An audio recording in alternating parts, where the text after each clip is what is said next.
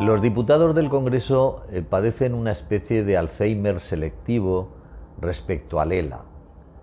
Eh, no saben lo que es, no lo recuerdan, y para ellos la esclerosis lateral amiotrófica, ELA, debe ser una enfermedad que no existe en España. Pero existe.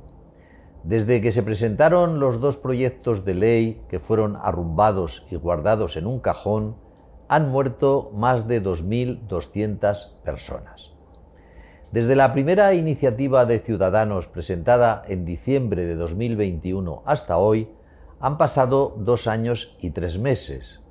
Y eso significa que cada día que pasa, olvidando la ayuda a los enfermos de ELA, muere uno de ellos. Cada día, siete a la semana. ¿Saben ustedes entre los que solicitan la eutanasia qué porcentaje hay de enfermos de ELA?